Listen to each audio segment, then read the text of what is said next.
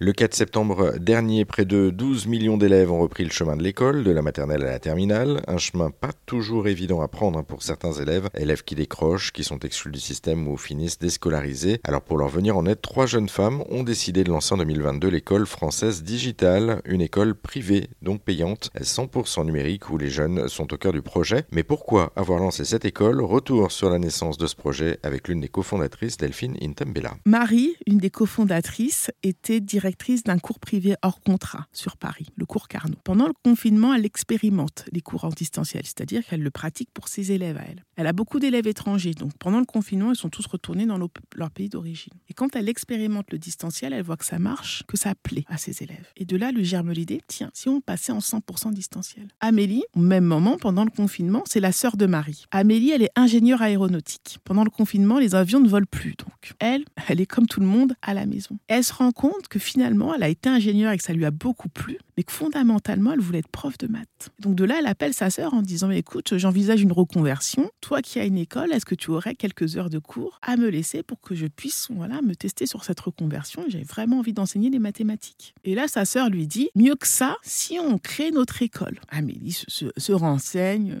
écoute le projet de sa sœur, se renseigne dessus, voit qu'il y a vraiment une ouverture, quelque chose à faire sur ce créneau-là. Et elle est ingénieure de métier, Amélie. Et les ingénieurs, ils ont cette particularité-là, c'est qu'ils ont besoin de tout comprendre.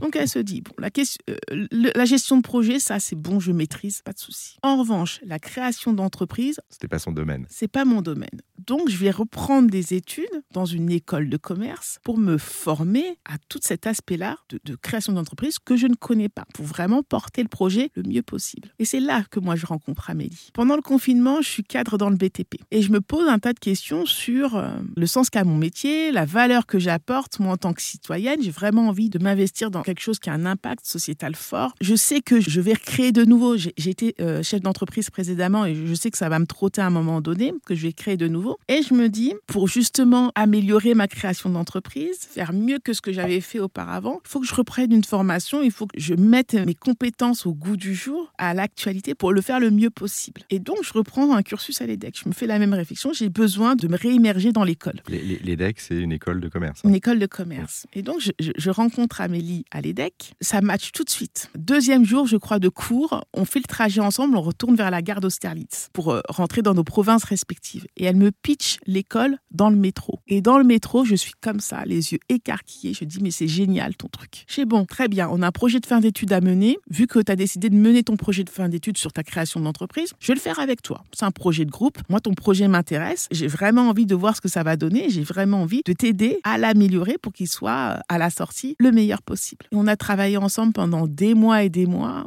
L'entente était juste magique. Et au bout d'un moment, on dit, mais faut que tu deviennes associé, Delphine, c'est plus possible. Par la suite, comment vous en êtes venu à démarcher justement l'éducation nationale et rentrer dans le cursus? Alors, on les a pas démarchés. Nous, l'idée, c'était euh, finalement euh, faire une école innovante, certes, mais donner un maximum de chance à nos élèves. Leur donner un maximum de chance, c'est les aider à passer ces diplômes-là, le brevet, le baccalauréat, à les préparer le mieux possible. Certes, en leur donnant un autre cadre, d'autres aspects, mais en les préparant à ça. Donc nous, l'idée, c'était effectivement de pas déroger à ça. On respecte les programmes, en tout du moins on les suit les programmes pour qu'ils soient le mieux préparés possible. Mais comme ils apprennent dans un cadre différent, comme ils apprennent dans un rythme différent, et qu'on leur donne quand même des choses en plus, ils arrivent avec un bagage beaucoup plus étoffé. Et pour en savoir plus hein, sur euh, l'école française digitale, sa pédagogie, son histoire, ou encore son prix qui tourne entre 3100 et 4400 euros par an au lycée par exemple, car on le rappelle, ça reste une école privée, eh bien on vous a mis toutes les infos et surtout tous les liens sur notre site internet direction erzen.fr.